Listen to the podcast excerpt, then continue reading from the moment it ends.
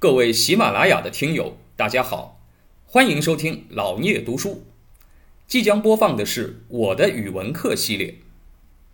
语文是我们最熟悉的课程，曾经让我们又爱又恨。现在就让我们一起来重温语文课，吐槽语文课。啊，那么所以其实杜甫是另一种天才，这种天才叫什么呢？啊，我们稍微讲一点，就李白和杜甫的对比啊。我的感觉，李白是一个我们学不会的天才。就你知道这样的人，他是飞在天上的，他是神仙，他的才华是上天给的。除非你跟他一样，啊，这个上天也给了你同样的天赋，你才能跟他一样。不然，你靠从小到大一点一点学，啊，学写诗，想写到李白的程度，我觉得是很难的，啊，这不是我说的，这是一千三百多年来历史证明的。一千多年以来，有多少人想超过李白啊？咱们中国那么多人口，里面那么多诗人，谁能做得到？没有一个能做得到。所以李白你是学不来的，而杜甫呢？杜甫是一个我们可以学习的天才，哎，杜甫的成长，他能成为后来的杜工部是什么？是一步一步、一步一个脚印走出来的。你会发现他的诗是能够当教科书学的，啊，怎么样押韵，怎么样讲对仗，怎么样讲格律。现在大学中文系啊，这个教授拿出来教你这个怎么鉴别唐诗，以谁为标准？你只能以杜甫为标准，你能。以李白为标准，那完了。如果李白是标准的话，就是说，其他在座各位都是垃圾，对吧？就是也没法儿去比，也没法去比。就是他的东西啊，是纯天然的，就是他他的才华创造了这一切，你没法模仿。而杜甫呢，是你可以一步一步去模仿的，你可以学习他的，他是慢慢走出来的一个天才。当然，实际上你能不能真的说我一步一步学学到杜甫的高度呢？哎，实际上这也很难，估计哎成功的概率也很小，哎，但是呢，你至少知道，哎，我大概能达到杜甫的百分之五十，我大概能达到杜甫的百分之八十，那我已经很不错了，哎，这个你是可以衡量得出的，你跟他的差距还有多少？李白这种呢，就是要么你就是零，要么你就是李白，啊，就只有这样，啊，所以这两个人不太一样，不是说杜甫没有天才。而是杜甫的天才呢，他是累积出来的，而李白的呢，他是飞上去的，啊，那么打个比方来说，啊，我觉得他们两个人有点像谁呢？啊，如果啊，这个有同学啊喜欢体育运动，啊，你比较关注这个啊，这个世界第一运动足球啊，你看这个世界杯的历史上。哎现在，就是整个啊，一九三零年以来，快一百年了，参加世界杯，啊，这么多运啊，这个足球运动员当中，到现在为止，谁的累计进球数最多啊？哎，这个恐怕很多同学，哪怕你是资深球迷，都一下子不一定反应得过来。哎，这个名字听上去你当然知道，但是并没有那么如雷贯耳啊，像什么梅西啊、C 罗啊这样的名字，对吧？这个人叫米洛斯拉夫·克罗泽，啊，当然也很有名，对吧？德国国家队的，而且他是打了很多年。那么他上一届世界杯说他打破了这个记录啊，就是他现在是累计进球数最多的十五个进球。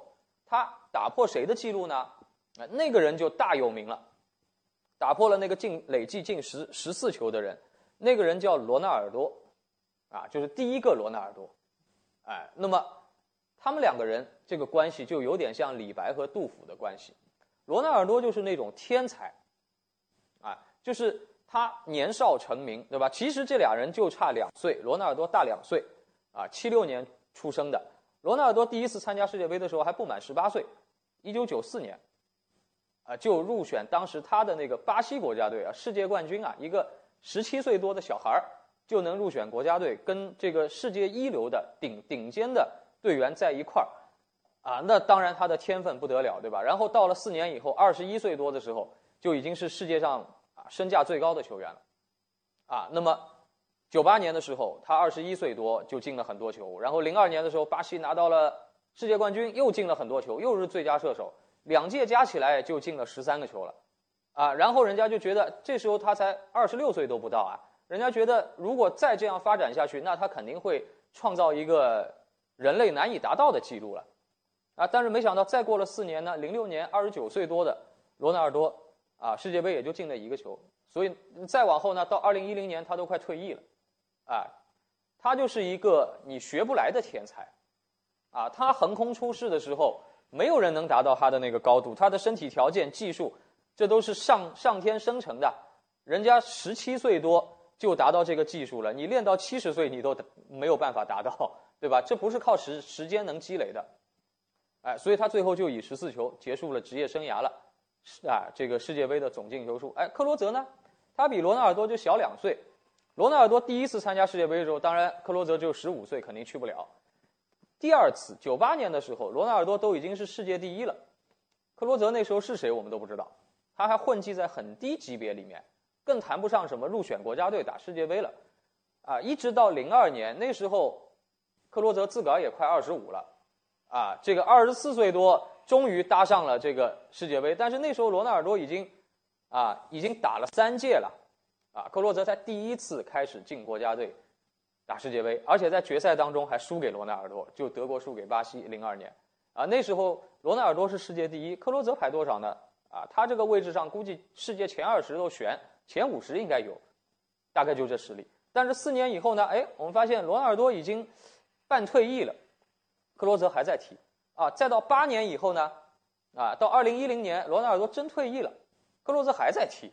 啊，再到后来。二零一四年上届世界杯，啊，这克罗泽已经多大岁数了？哎，发现他还在国家队，他还在踢。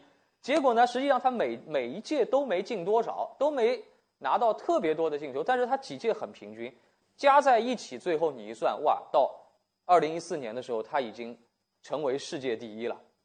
哎，他就是这种通过漫长的累积的努力积累起来的。你说他没有才能吧？不可能，他也有才能。但是他的才能不是那种一开始就闪耀着万丈光芒的那种才能，而是逐渐逐渐通过自己的努力、努力、努力能达到的，啊，所以李白和杜甫这两个人也是这样子。李白就是横空出世，叫诗仙，对吧？他是那种仙人，啊，这个他刚出道，他的前辈们那些诗人看到李白，就一句话，他说这叫谪仙人。什么叫谪仙人啊？就是。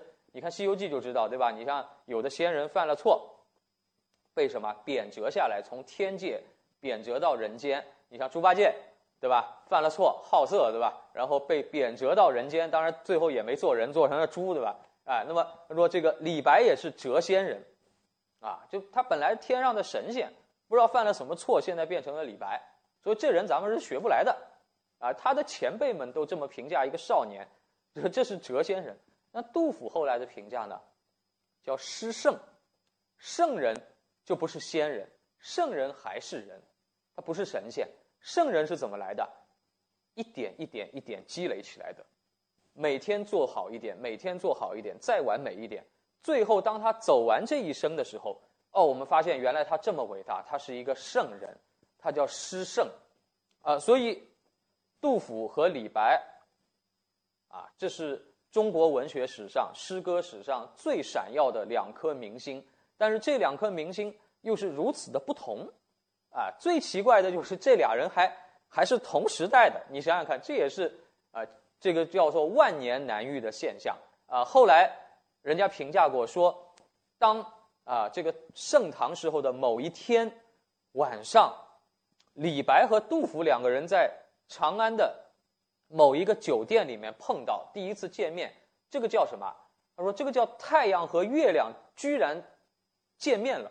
啊，我们知道太阳和月亮是不大会见面的，对吧？哎，这个说这个相当于就是太阳和月亮居然在同一个时刻出现在你的头顶上，他们见面了。啊，这是一个多么神奇的事情！感谢您的聆听。如果您有任何问题想与主播交流，请在评论区留言。欢迎订阅本专辑，期待下集再见。